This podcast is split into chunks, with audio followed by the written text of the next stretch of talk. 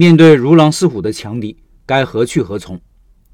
我的书一三三和一三四两个章节讲的是小个体如何和大品牌竞争，核心观点就是小个体完全不用怕和老品牌或者大品牌竞争，因为各有各的优势。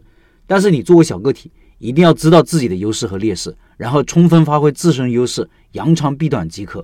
我作为小个体，这些年就是这么过来的。买了书的老板可以看看这两个小节。今天继续串串店玉老板的案例，也是关于后来者小店如何应对强敌的案例，看他是如何分析敌我双方的优劣势，从而找到自身定位的。他说，在我们选定位置大概三四十米处，有一家开了多年、生意不错的知名品牌，跟我们完全是属于同品类、同属性，是一个劲敌。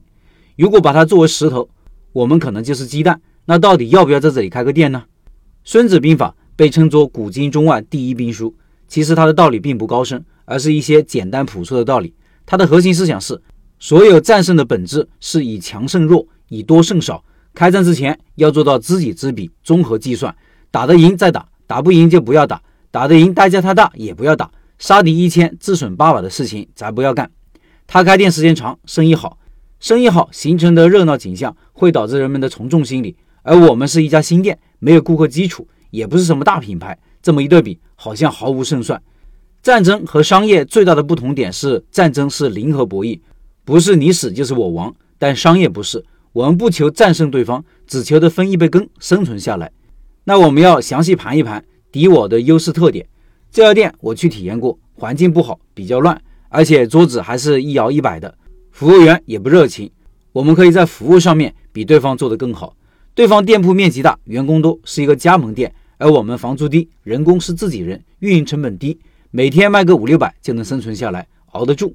对方的口味特点是非常的燥辣，我们的口味相对温和，突出复合的香味，老人小孩都能吃。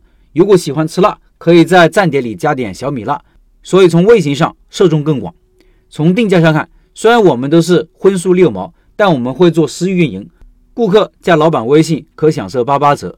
能够给顾客实惠和占便宜的感觉，从而能增加复购。对方不重视新媒体，没有运营抖音，而我们从筹备阶段开始做抖音，宣传营销能力应该更强。从位置上说，我们的店在人流动线的前面，要从我们门前路过才到他们家，位置相对较好。经过这么一对比，我觉得我们还是有机会的。运营策略也基本出来了，前期先求生存，目标每天能做到六百。然后通过抖音宣传引流，通过环境和服务以及私运营提升粘性和复购。卖点上突出新鲜品质，对比他家的很多冻品，我相信我们的口味没有问题，从而能锁定一批更在意体验、对品质有要求、不是喜欢太辣的顾客。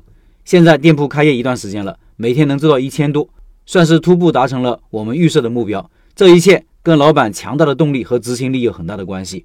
我印象深刻的是，我吩咐的事情，他能马上落地执行。让他拍抖音，他每天能坚持去拍，哪怕晚上忙到十二点，也要坚持去发。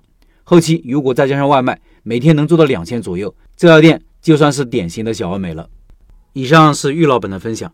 三月二十六号，玉老板会进行第二场串串店拜师学艺项目介绍，他每天会在直播群里分享开店做生意的一些经验和感悟。欢迎关注拜师学艺的企业微信，然后进入直播群，音频下方有二维码。